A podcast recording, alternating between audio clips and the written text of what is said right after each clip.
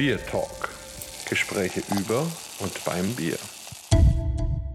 Hallo und herzlich willkommen zu einer neuen Folge unseres Podcasts Bier Talk. Heute mal wieder ein Special, weil wir über die Grenzen gehen. Wir schauen in die Niederlande oder wie der gemeine Deutsche sagt, nach Holland und haben dort einen spannenden Gast von einer spannenden Brauerei aus einer spannenden Stadt, nämlich den Jacko. Und Jacko, am besten stellst du dich kurz selber vor und dann reden wir ein bisschen weiter. Wunderbar, schönen guten Tag. Jacko hier aus Amsterdam von Homeland Brauerei. Ich bin kommerziell verantwortlich für der Brauerei, auch Eigentümer der Brauerei. Ja, und wir sind seit würde sagen, so sechs Jahren hier unterwegs. Und ich selber komme auch aus einem Bierbrau Familien, bin damit aufgewachsen. Damals war es vor allem Pilsner, aber ja, seit, ich würde sagen, ungefähr zehn Jahren auch echt richtig im Craft, so wie wir das hier nennen, eingerollt. Ja, so Vielen Dank schon mal. Und wir haben uns getroffen vor ungefähr drei, vier Monaten. Da war ich in Amsterdam mit einem guten Freund unterwegs, mit Theo, und der hat mich zu euch geführt. Und das war ein sehr spannender Besuch in der Brauerei. Werden wir gleich noch ein bisschen mehr drüber sprechen. Vielleicht vorneweg zwei Fragen, die sich die Hörer vielleicht stellen. Erstmal, wie kommt es, dass du so gut Deutsch sprichst? Ich habe in Berlin und in Münster gewohnt. In Berlin eineinhalb Jahren, in Münster ungefähr ein halbes Jahr und habe mich auch eine deutsche Freundin ausgesucht, was auch geholfen hat. Die wohnt hier mit mir in Amsterdam seit drei Jahren ja, es ist wohl eine witzige Geschichte auch, weil ich habe halt mein Studium in Enschede gemacht und in Enschede gibt es eigentlich auch ziemlich viele Deutsche. Ja, es hat mich irgendwie ein bisschen gestört manchmal, dass es gibt, es gab so viele Deutsche in, in Enschede, die da studiert haben, die waren dann für sechs Jahre da und ich dachte mir immer, das ist doch total schade, dass sie hier in, in, im Ausland wohnen eigentlich, aber nichts mit die Sprache tun. Also die sind immer, ja, öfter mal Deutsche untereinander gewesen und dann dachte ich, wenn ich dann nach Berlin gehe, dann, ja, ich kann das nicht sagen und dann nicht selber auch Deutsch lernen. Habe dann einen Kurs gemacht in Berlin und habe dann mein, meine Freundin kennengelernt. Und was witzig war, sie hat tatsächlich auch in Enschede studiert. Ich habe ihr damals nicht kennengelernt. Sie hat wohl Holländisch gelernt. Das war aber auch vor zwei Jahren für sie damals. Und dann haben wir gesagt, nach meinem Kurs kommen wir, wir tauschen mal Sprache. Das heißt, ich habe nur Deutsch gesprochen und sie hat nur Holländisch gesprochen. Und dann hat man zwei Monate lang ungefähr kein richtiges Gespräch, weil man korrigiert die ganze Zeit. Aber ja, nach zwei Monaten haben wir wohl beide eigentlich ziemlich fließend Deutsch und Holländisch gesprochen. Und ja, seitdem, wir sprechen zu Hause eigentlich auch noch immer Deutsch. Sie arbeitet auf Holländisch, äh, ich arbeite auf Holländisch. Wir wohnen hier beide in Holland. Und um auch die Sprache noch ein bisschen ja, zu üben, wird bei uns eigentlich zu Hause, ja, ich würde sagen, 80 Prozent Deutsch gesprochen. Ja, das ist ja wirklich spannend zu hören und kann ich ja irgendwie nachvollziehen, dass man so nach zwei Monaten dann doch endlich mal ins Gespräch kommt. ist ja auch gar nicht ja, so. Ja, auch mal geil, ne? Absolut. Vielleicht noch, noch eine Frage, wie kommst du denn überhaupt zum Thema Bier? War das schon ein, ein Wunsch, als du ein kleiner Junge warst oder wann hat sich das bei dir so entwickelt? Ich bin damit aufgewachsen tatsächlich. Also meine Opa hat zusammen mit seinen zwei Brüdern eine Bierbrauerei in Limburg, das ist ein Bundesland, Süd Südholland. Das heißt, ja, auf Holländisch gibt es eine Aussprache mit dem Poplabel ingegoten. Das heißt eigentlich mit die Flasche. Es war schon immer in meiner Umgebung irgendwie. Und meine, meine Opa hat damals die Brauerei, die heißt Maas, M-A-E-S der ist damals zusammengegangen mit Christoph Auken, was eine Pilsner Brauerei aus Belgien ist, der auch zu meiner Familie gehört. Die sind damals zusammengegangen und die sind dann später wieder zusammengegangen mit Maas Pilsner, was auch belgisch ist. Und das gibt es noch immer, das ist im Portfolio von Heineken mittlerweile. Es gab an der anderen Seite von meiner Familie, gab es die Familien Schnieder und die gehören Dommels. Und Domus ist auch eine holländische Biermarke. Ich weiß nicht, ob es den auch gibt in Deutschland. Ich glaube nicht. Ich habe es nicht mal niemals gesehen eigentlich. Aber das heißt, Bier war eigentlich schon immer in meiner Umgebung. Und als ich damals meinen zweiten Master fertig gemacht habe in Berlin, wenn man, wenn man sich Unternehmen aussucht, wo man arbeiten kann und schon immer Bier in seiner Umgebung hatte, dann, dann sucht man auch ein bisschen in die Richtung. Und das heißt, ich habe mich damals beworben bei Heineken und bei AB InBev. Ja, AB InBev, die kennen die meisten natürlich auch wohl in Deutschland groß für Franziskaner und Becks und so. Und ich wollte gern lernen in einem großen Unternehmen, um dann irgendwann ja runterzugehen in ein kleineres Unter Unternehmen. Und habe damals ja dann angefangen mit einem Sales Marketing Traineeship bei AB InBev. Das habe ich eineinhalb Jahre gemacht. Und dann danach bin ich noch ein Jahr im Marketing war ich noch unterwegs. Und ja, dann gab es hier die Chance auch witzigerweise über Familien, weil die, muss ich sagen, Cousin von meiner Mutter, also der Sohn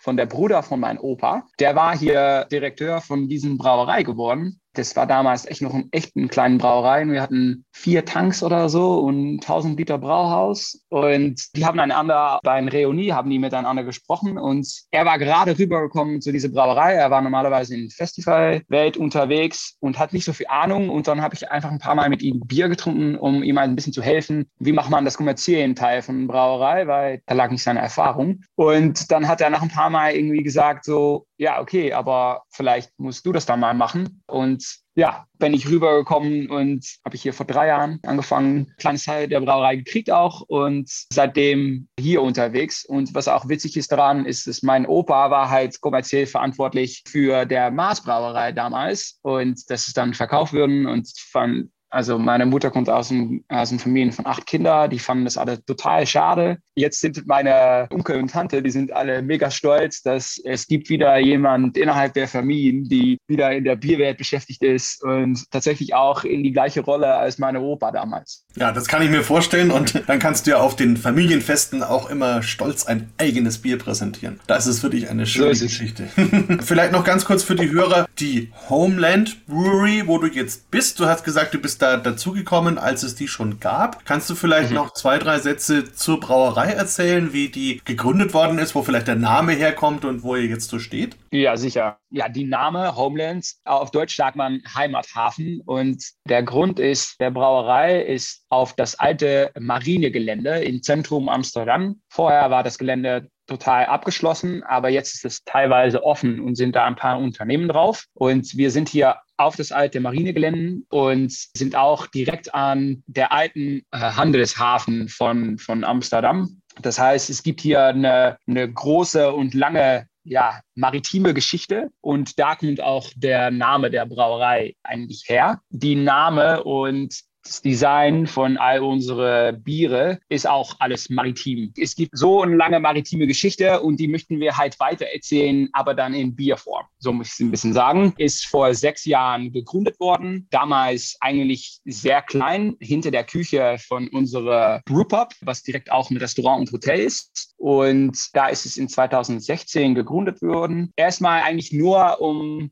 da für unseren eigenen Brewpop ein bisschen Bier zu brauen. War auch am Anfang mehr hobbymäßig, als dass es echt richtig ja, eine Business war. Ja, das Witzige ist, dass die, die zwei Gründer damals, die sind halt beide auch ziemlich viel in der Gastronomie und in der Festivalwelt unterwegs, sind erfolgreiche Unternehmen und haben ein riesen Netzwerk und diese, davon sind halt viele vorbeigekommen, fanden das eigentlich alles sehr cool und dann haben sie sich überlegt, okay, vielleicht müssen wir dann auch tatsächlich mal eine, eine richtige Brauerei als separate Unternehmen daraus aufbauen. So ging es los eigentlich. Haben wir vor drei Jahren einen neuen Brauerei gekauft, der ungefähr zehnmal so groß war als die alte und sind wir auch umgezogen. Also wir sind, ja, hinter der Küche war nicht genug Platz mehr. Also wir sind jetzt in, in Hangar ungefähr 100 Meter entfernt, noch immer im Zentrum Amsterdam. Ein, ja, einer der schönsten Orte, würde ich sagen, in, im Zentrum, wo man echt, man kann schwimmen, schönen Ausblick, ja, Kunbar natürlich. Ja, und der Brauerei ist eigentlich immer gegründet worden auf zwei, das sind halt zwei wichtige Sachen für uns. Der eine ist Qualität und der andere ist Nachhaltigkeit. Von den zwei Sachen aus machen wir eigentlich fast jede Entscheidung, die wir hier, die wir hier machen. Und da kann ich auch ein paar Beispiele dazu erzählen. Also qualitätmäßig, ja, wir kennen einander natürlich eigentlich, weil letztes Jahr sind wir bei der Dutch Beer Challenge. Das ist ein, ein, ein äh, Holland breites Wettbewerb, wenn es geht um Bier. Ich sage ihm auswendig 540 verschiedenen Bieren, 110 Brauereien und 27 Kategorien oder so. Und das war eigentlich das erste Mal, dass wir richtig mitgemacht haben und haben wir auch direkt als einzige Brauerei vier Preisen gewonnen. Zweimal Gold, zweimal Silber. Ja, das sagt natürlich was über unsere Qualität. Und ja, über Nachhaltigkeit, da machen wir so viel mit. Da kann ich auch mega viel darüber erzählen weiß nicht, ob es wichtig ist, aber. Auf jeden Fall. Also da können wir gleich noch drüber sprechen. Ich finde, also Nachhaltigkeit ist einer der beiden großen Trends, glaube ich, was das Bierbrauen in der Zukunft so angeht, weil es einfach ein, ein, wichtiger Punkt ist, gerade für die junge Käuferschicht oder die jetzt eben jetzt noch jung ist, sagen wir mal so, die aber später die wichtigen Kaufentscheidungen trifft. Die wollen schon wissen, wie nachhaltig ist das Bier, inwieweit kümmert sich die Brauerei auch um das Thema eben Umwelt, Klimawandel. Und da ist es wirklich wichtig, dass man Antworten hat. Vielleicht da kurz, bevor wir mhm. darauf eingehen, noch kurz für die Hörer nochmal die Schilderung, wo sind wir überhaupt, um sich das nochmal vorzustellen. Also Amsterdam wunderschöne Stadt mit den Krachten, das kennt man ja. Und dann gibt es das Schifffahrtsmuseum. Ja. Also da kann man überhaupt empfehlen, wer mal nach Amsterdam kommt, da natürlich auf jeden Fall hinschauen. Und da nebendran war, glaube ich, früher so eine Art Akademie oder Kaserne, irgendwie was Militärisches, glaube ich. Und wenn man da so, so ja. durchgeht, dann gibt es dort eben die Pension Homeland, also praktisch eine Art Hotel und ein ehemaliges Offizierscasino, würde ich mal sagen, oder ein Kapitänspub, wie auch immer man das bezeichnet. Und da gibt es eben ja. auch eure Biere mit einer wunderbaren Aussicht. Da liegt auch ein altes VOC-Schiff von der Ostindischen Kompanie, ein Segelschiff, was man anschauen kann. Es gibt eben ein Schwimmbad, also wirklich toll, auch vom Ambiente, vom, vom ganzen Drumherum und auch in, diesem, in dieser Pension, in dem kleinen Restaurant. Das ist wirklich eine ganz tolle Atmosphäre, da das Bier zu genießen, weil man wirklich so ein bisschen eine Zeitreise auch hat. Das ist so wie in die 80er, 90er vielleicht zurück. Und am Eingang habe ich auch so ein kleines Holzfass gesehen. Da war, glaube ich, noch Bier drin, oder? Macht ihr das? Ja, stimmt. Wir haben verschiedene, wie sagt man, fast gelagert, sagt man auf Deutsch, ne? Genau, ja. Äh, Barrel-aged. Äh, Projekten. Wir machen verschiedene dunkle Bieren, wovon ja, wir jedes Jahr, ich würde sagen, so zwischen drei und fünf halt rausbringen. Und wir machen dieses Jahr das, äh, für das erste Mal auch zwei verschiedene Projekte mit Wildfermentierung. Äh, Brettet mit Brett. Das ist eine, die du gesehen hast in Pension, weil das Brett, die Hefe, die ist tatsächlich, also der ist sehr lecker, aber auch gefährlich, wenn man die in seinen normalen Brauerei kriegt für andere Bieren und so. Und deswegen liegen die Fässer in Pension. Ja, sind sozusagen im Hotel. Ist ja auch nicht schlecht. Ja, genau. genau. Jetzt haben wir die ganze Zeit über euer Bier gesprochen, beziehungsweise werden wir jetzt auch gleich noch tun. Und die haben auch ja ganz tolle Namen, wie du schon gesagt hast. Das ist alles, hat es was mit Seefahrt, mit der maritimen Geschichte zu tun. Und ja, vielleicht hast du auch mhm. ein Bier, was du mit uns verkosten möchtest, wo du uns vielleicht ein bisschen erzählen willst, wie es ausschaut, wie es schmeckt und wie es heißt? Habe ich auf jeden Fall immer schwierig, wenn es um sein eigenes Portfolio geht. Aber ja, ich habe doch mal mein, mein Lieblings mitgenommen. Der heißt Lore, ist ein Hinweis, ich weiß nicht, ob das auf Deutsch auch so ist, aber auf Holländisch sagt man, Lore ist halt der Papagei, sagt man das so? Ja, das sagt man. Das ist ein beliebter Name für Papageien. Ja. ja, Papagei, ja, genau. Und der heißt immer in die Comics und so, heißt er immer Lore. Und deswegen haben wir den so genannt. Der ist ein, und das Bier ist eine Sweet and Sour. Ja, es ist eigentlich witzig, wie man von fast nur Pilz trinken ins Craft Beer geht und dann ja so wie, so wie man Rotwein trinken lernen muss, war das für mich, waren die, das waren das Sours. Ich fand das am Anfang echt gar nichts, aber ich bin mittlerweile echt total verliebt in, in Säurebieren. Und unsere Sweet and Sour ist halt ein Kettle Sour, sehr sauer auch, 3.1 pH und dann im Gleichgewicht gebracht mit mega viel Mango und Passion Fruit, Passiefrucht. Ja, Passionsfrucht. Mhm. Pensionswüchs, genau. Und ja, das ist, ja, es ist so ein ja, kraftiges Bier, irgendwie nur 5%, aber in, vom Geschmack her, die Balance zwischen sauer und früchtig, ja, ist für mich echt total super. Vor allem, wenn die Sonne ein bisschen scheint. Und obwohl es jetzt Winter ist, ist es eigentlich noch immer, immer mein, mein Lieblingsbier. Wenn ich mal ein Bier aufmache hier auf der Brauerei, dann ist es eigentlich fast immer den. Halt, halt meine Liebe eigentlich. Dann sage ich mal Prost. Wunderbar. ja, Prost. Gut, dann mache ich mal auch eins auf. So, und ich muss ja zugeben, ich habe von euch natürlich Biere mitgenommen, aber ich habe sie tatsächlich in der Zwischenzeit alle schon ausgetrunken. Ich konnte mich dann nicht an mich halten. Aber ich habe gerade mal in meinem Keller geschaut und ich habe noch ein anderes Bier aus den Niederlanden gefunden und zwar ein, einen Herbstbock von der Brauerei De Leckere, die ja auch nicht weit von euch ist. Und ich gieße das hier mal kurz ins Glas ein. Und das finde ich auch ganz spannend, weil wir hier eben so ein, so ein klassisches Bier haben, also einen Herbstbock. Du hast dir jetzt ein, ja, modernes Bier ist fast schon der falsche Ausdruck, halt einfach ein, ein, ein mutiges Bier, ein spannendes Bier, was mit den Aromen mehr spielt, ausgesucht. Bei mir ist es jetzt so, ich habe auch eine sehr schöne Farbe im Glas, ein sehr schönes Braun mit so einem leichten Rotschimmer und es riecht sehr, sehr malzig, sehr süß. Und auch im Mund haben wir viel malzige und brotige Aromen. Also erinnert tatsächlich an ein klassisches Bockbier. Und da kann man vielleicht auch noch für die Hörer sagen, dass es in den Niederlanden ja eine eigene Bockbier-Tradition gibt, die tatsächlich so ein bisschen auf der deutschen Bockbier-Tradition fußt, aber so ein bisschen auch vom Marketing der großen Brauereien übernommen worden ist. Und dort startet die Bockbier-Saison viel früher als bei uns, also schon im September. Und es sind natürlich alles obergärige Bockbiere, aber gibt es durchaus auch sehr spannende Kandidaten. Und da sind wir vielleicht auch noch bei einem Punkt, wie ist es denn bei euch? Also einerseits, wo sortiert ihr euch ein mit euren Bieren und wie ist es überhaupt in den Niederlanden? Wir denken ja immer, okay, da gibt es eigentlich nur Heineken-Pilz, aber es ist ja gar nicht so. Da gibt es ja ganz viele spannende Biere und Brauereien. Also wie müssen wir uns die Bierwelt in den Niederlanden vorstellen? Ja, es ist schon längst nicht nur Heineken mehr eigentlich. Es ist ein weit entwickelten Bierwelt mittlerweile hier in Holland. Wenn ich es richtig sagen, haben wir mittlerweile auch, ich glaube, über 1000 1100 registrierten Brauereien, mittlerweile. Das sind sogar, ich glaube, mehr als in Belgien, was natürlich mega lange Biergeschichte hat. Es gibt hier eigentlich, naja, alles würde ich nicht so richtig sagen. Immer schon eigentlich. Es geht fast in jeder Richtung. Bevor es echt losging, gab es eigentlich nur Ps und dann gab es halt die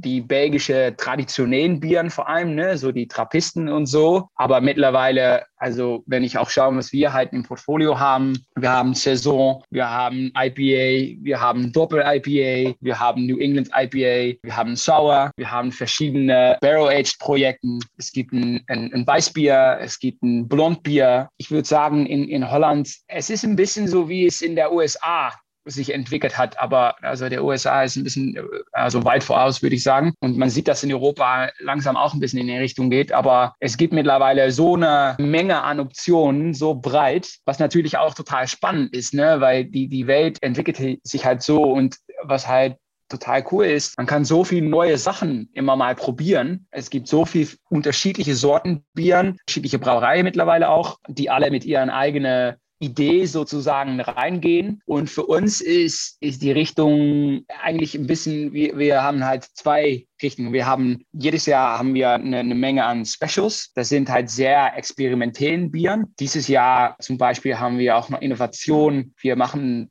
ein Oat Ale, also das, das ist nur mit Hafer gemacht und das können wir machen, weil wir einen Myra-Filter haben. Kann ich später auch noch was darüber erklären, sehr interessant. Aber das ist etwas, was es noch überhaupt nicht so richtig gibt auf dem Markt. An der anderen Seite haben wir unser festes Portfolio und das sind halt ein bisschen, ich würde fast sagen, in Holland traditionellen Stehen, aber dann wohl mit unseren eigenen Idee da hinten die sind alle ziemlich ausgesprochen, würde ich sagen. Aber was auch gut daran ist, ist, dass sie wohl leicht zu trinken sind, also einfach zu trinken sind. Es sind nicht überkomplizierten Bieren. Dafür haben wir halt unseren Specials vor allem. Und das ist halt, was die meisten Leute an, an, an Homeland auch mögen. Es ist echt Qualität gutes Bier und man kann es auch gut und einfach trinken. Ob es ein Selbung ist, der New England IPA von 7,1 Prozent ist oder unseren Gato Binky, was halt ein Session ist. Ja, alle haben, sind halt sehr geschmacksvoll und sehr angenehm zu trinken und nicht extrem ausgesprochen sozusagen. Ja, also gerade bei den Namen haben wir gerade schon gehört, ist das sehr, sehr spannend und ich kann auch nur bestätigen aus meiner eigenen Erfahrung, als ich bei euch in, in dem Pub war oder in dem, in dem Kapitänscasino oder wie auch immer man das bezeichnet, ja. da gibt es ja auch die Möglichkeit, so ein, ein einen Sampler zu haben, wo man dann drei, vier, fünf verschiedene Biere auch probieren kann in kleinen Mengen. Und ich fand sie alle sehr, sehr gut und auch eben sehr schön leicht trinkbar. Viele hatten einfach einen besonderen Twist, eine besondere Idee. Und mein Favorit war tatsächlich das Session IPA, weil das unglaublich fruchtig ja. war, unglaublich voll, toller Körper. Man hat gar nicht gemerkt, dass das weniger Alkohol hat und, und sehr, sehr einfach spannend von der Aromatik her. Das hat mir sehr, sehr gut gefallen. Also Kompliment. Ja, danke. Ist auch wieder ein Beispiel von das Syra-Filter. Wir können halt mehr mit unserem Malzrezept spielen und das Gato Binky ist ein gutes Beispiel davon. Der ist nämlich mit 70 Prozent Hafer und Weizen gebrauen und das gibt denen auch so ein, so ein romiges, so ein volles Geschmack und das ist halt, ja, total, ich liebe das auch. Also nach der Lore ist Gato Binky tatsächlich mein Lieblings. Ha, dann haben wir doch was gemeinsam. Ja, wo wir ja, gerade schon drüber ja, gesprochen ja. wo wir schon drüber gesprochen haben, also es geht um einen Maische-Filter. Das ist was, was man bei uns in Deutschland relativ selten, zumindest bei den kleinen Brauereien sieht. Und man muss sich das so vorstellen, dass eben statt einem Läuterbottich praktisch die gesamte Flüssigkeit durch ein Filtersystem durchgepumpt wird, wodurch man eben zum Beispiel, wenn man mit sehr hohen Stammwürzen, mit viel Getreide arbeitet, wo ein Läuterbottich zum Beispiel verstopfen kann, wo es schwierig wird, überhaupt am Ende den Prozess am Laufen zu halten, da kann man mit einem Maischefilter sehr viel besser arbeiten. Das ist halt ein ganz anderes System, aber eben ein, ein sehr, sehr effizientes. Und bei uns, wie gesagt, kennt man das eher von Großbrauereien. Also zum Beispiel Berliner Kindle hat da einen mit am Start, aber eben in großer Dimension. Hattet ihr das von Anfang an schon immer oder habt ihr da irgendwann die Idee gehabt, wir kaufen sowas? Ich habe gerade schon erzählt, dass wir ja umgezogen sind vor drei Jahren ungefähr und dann haben wir halt eine neue Brauerei gekauft und den haben wir direkt dazu gekauft, weil wieder von Qualität und Nachhaltigkeit von den Gedanken aus ist es halt eine super Lösung. Das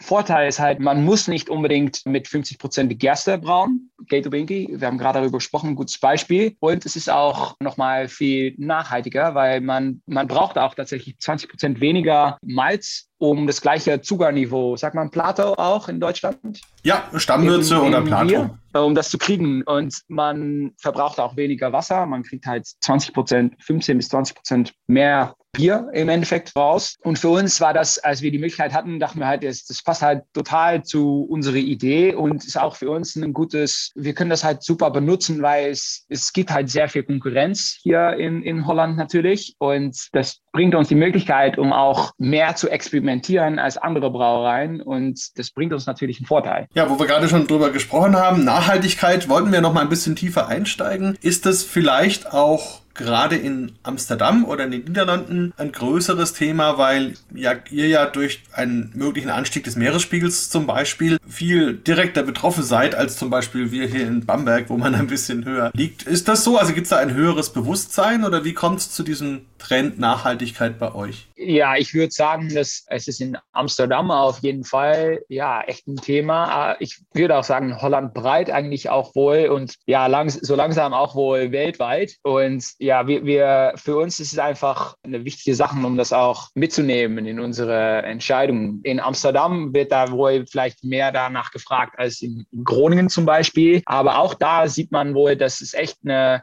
ja echt eine wichtige Sache ist. Ne? Wir, wir kriegen halt öfter mal E-Mails oder wir werden angerufen von Leuten, die halt zu uns gekommen sind, weil die es wichtig finden, wenn sie mit Lieferanten zusammenarbeiten und das ist da nicht nur, das sind da nicht nur Kunden aus, aus Amsterdam, aber aus ganz Holland, die es einfach wichtig finden, dass, dass ihren Partnern auch einen, einen, nachhaltigen Blick haben, mit was sie machen. Und ich weiß nicht genau, wie das, wie das in, in Deutschland, kann ich dir nicht so richtig sagen, wie wichtig das ist, aber es sind halt so ein paar Sachen, die uns halt, es bringt uns auch was, das zu machen. Aber ja, vor allem finden wir es wichtig, dass ja, wir halt leckeres Bier machen, aber dann mit so wenig Impact wie möglich sozusagen. Genau, also quasi mit einem guten Gewissen, könnte man sagen. Ja. es ist ja bei uns, wenn in Deutschland ist es so, ich glaube, es, es sind so zwei Motivationen. Das eine ist tatsächlich, ähnlich wie bei euch, auch einfach das Thema Verantwortung, Zukunft, Umwelt, also da auch versuchen, seinen Fußabdruck so klein wie möglich zu halten und eben auch zu versuchen, seinen Teil dazu beizutragen, dass man insgesamt von diesen hohen Emissionen runterkommt. Und das mhm. andere ist allerdings auch schon das Thema Preis. Also weil man einfach merkt, wenn man deutlich weniger Wasser verbraucht, deutlich weniger Energie, weniger Rohstoffe, weniger in der Lieferung zum Beispiel hat und so weiter, regionaler ist mit seinen Rohstoffen, dann spart man am Ende des Tages mittlerweile auch wirklich Geld. Und das sind, glaube ich, beides Motivationen, die gleichzeitig dazu beitragen, dass auch bei uns vor allem so kleine und mittelgroße Brauereien immer mehr das Thema für sich entdecken und da eben auch in mhm. innovative Technik investieren, äh, was sie sich in Fuhrpark umstellen, ihr, ihr Gebinde verändern, bis hin zu eben Hackschnitzelheizung, Wasserschichtenspeicher und so weiter. Da gibt es viele technische Möglichkeiten, um eben energetisch und, und überhaupt da eben möglichst CO2 reduzierend zu arbeiten. Ja, es ist, es ist ja auch ein großes Thema und wenn man an die zukünftigen Generationen denkt, auch ein sehr wichtiges. Und man will ja trotzdem weiterhin gutes Bier trinken. Das hat ja auch was damit zu tun, denke ich mal. Wie schätzt du überhaupt so den, den Biermarkt bei euch ein? Sind die Leute offen für eure Biere oder müsst ihr oft noch überzeugen? Wie läuft das? Es kommt ein bisschen darauf an, wo man auch hingeht. Welt. Ich würde sagen, die Spezialbierwelt, der entwickelt sich echt echt schnell in Holland und Leute finden das auch echt spannend und sind auch interessiert und möchten auch neue Sachen probieren. Man merkt wohl, dass es wohl einen Unterschied gibt zwischen, ich würde sagen, Amsterdam und Randstad. Randstad ist halt das Amsterdam, Utrecht, Rotterdam, so die, die Region. Da sind Leute halt total interessiert. Man merkt wohl, wenn man Richtung Süden geht zum Beispiel oder Richtung Norden, dass Leute da ein bisschen traditioneller sein können. Aber auch da merkt man halt, ich finde immer ein gutes Beispiel, wenn man im Albert Heijn, ne, das ist in Holland, ein hollandischer Supermarkt, groß in Holland, wenn man dafür ein Bierregal steht und das vergleicht zu, lass uns sagen, vor fünf Jahren oder so. Vor fünf Jahren, wenn da acht Meter Bier war, dann waren da sechs Meter Pilz und dann zwei, drei Meter mit Leffe, Afflichem, ne, die belgische Duvel. Und jetzt steht man vor einem Regal und da Pilz ist vielleicht vier Meter und der Rest ist einfach alles Spezialbier. Und das zeigt eigentlich, wie interessiert Holländer sind in, in, in Spezialbieren. Ich glaube auch echt, dass es zu tun hat mit den, ja, wir sagen, Gesundheitstrend halt. Ne? Leute, die, die sind sich bewusst davon Alkohol und die trinken das noch ruhig gerne, aber wenn sie dann was trinken, dann möchten sie auch echt was haben zum Genießen sozusagen. Und da sieht man halt, dass in Holland, aber auch in ganz Europa die ganze Menge, ganzes Volumen, alles zusammengeschmissen sozusagen, wird halt kleiner, aber innerhalb diesem Volumen wächst halt Spezialbier echt krass, krass schnell und alkoholfrei in Holland auch. Und das ist halt, weil die Leute, äh, ja, der Markt ist, ist bereit dafür. Die Leute, die Konsumenten sind interessiert, um, um neue Sachen zu probieren. Also von daher würde ich sagen, dass der Markt eigentlich sehr gut ist, auch für uns. Man kriegt auch direkt auch viel Konkurrenz, ne? weil die Markt ist halt gut und wir sind halt nicht die Einzige. Es gibt halt nochmal tausend andere Leute, die das Gleiche versuchen wie, wie, wie wir. Und in Amsterdam ist das eigentlich am krassten, weil in Amsterdam selbst gibt es schon 24 registrierten Brauereien wir können uns nicht beschweren. Es geht echt gut. Das freut mich ja für euch. Und du hast gerade noch einen, einen zweiten Trend erwähnt, der bei uns auch tatsächlich immer wichtiger und immer größer wird. Das ist das Thema alkoholfrei. Und wenn ich da bei euch auf die Seite schaue, dann finde ich zwar eine Rubrik alkoholfrei, aber da finde ich momentan nur T-Shirts. Plant ihr auch alkoholfreie Biere oder habt ihr schon welche im Sortiment? Ja, wir haben im Moment haben wir kein alkoholfreies. Wir kriegen wohl eines. Eins der interessantesten Sachen von meinem Job ist halt, ich komme halt von Großunternehmen aus. Ja, wir waren damals mit Hertog Jan zum Beispiel auch schon lange beschäftigt mit 0-0 und wichtiger Markt, wächst halt. Und als ich nach Homeland kam, ja, ich, ich arbeite hier mit zwei Brauer zusammen, ne, und die haben halt Passion für was sie machen und so. Und ja, am Anfang war das so eine schwierige Geschichte, weil die sagen halt, ja, das ist kein Bier. ne? Da ist kein Alkohol drin, das ist ja. nicht fermentiert, dann ist es kein Bier. Ne? Man fragt auch nicht eine Barista, um einen Decaf zu machen. Das, das passt irgendwie nicht. Und ja, man merkt halt wohl, dass es gibt da eine eine gesunde Spannung sozusagen. Aber ja, da kommt dieses Jahr kommt Awareness, weil wir sehen auch in, in Holland, dass der, der Markt, ja, Leute, die, die haben trotzdem Bock auf diesen Genießmoment, aber möchten nicht immer Alkohol dazu haben. Und ja, Dafür ist halt alkoholfreies Bier eine ein super Proportion. Es ist natürlich wohl für eine kleinere Brauerei echt schwierig, um ein gutes alkoholfreies Bier zu machen, ne? weil ein Großteil der Geschmack kann auch vom, vom, vom Hefe kommen. Und von daher sind wir eigentlich schon ein Jahr unterwegs mit verschiedenen Experimenten zu machen, wie wir dann auch tatsächlich eine machen können, wovon wir selber auch echt sagen, das gehört zu uns, zu unserer Identität und das bringen wir auf den Markt. Ja, da bin ich auch schon sehr gespannt und man kann ja auch sagen, ein erster Anfang ist ja schon euer Session IPA. Das hat ja nur dreieinhalb Prozent, da kann man auf jeden Fall auch schon mal leichter trinken und einsteigen. Ja, dann bedanke ich mich bei genau. dir ganz herzlich für diese kleine Reise. Wir werden natürlich in den Show Notes sowohl auf die Brauerei verlinken als auch auf den Shop. Kann man, kann man eure Biere eigentlich kaufen aus Deutschland, wenn man im Shop einkauft? Liefert ihr? Ja, liefern wir. Also wir nicht selbst natürlich, aber ja, schicken wir, kein Problem. Ja, wunderbar. Also dann werden wir das ordentlich verlinken und ja, dann vielen, vielen Dank für diesen kleinen Einblick. Dir heute noch einen ganz schönen, spannenden Tag in Amsterdam und hoffentlich bald einen Ausstieg aus eurem Lockdown, dass ihr auch wieder euer Bier ausschenken könnt. Danke, dass ich da sein möchte und es war echt wunderbar. Schönen Tag gewünscht an allen und äh, Dankeschön. Bier Talk, der Podcast rund ums Bier. Alle Folgen unter www.biertalk.de.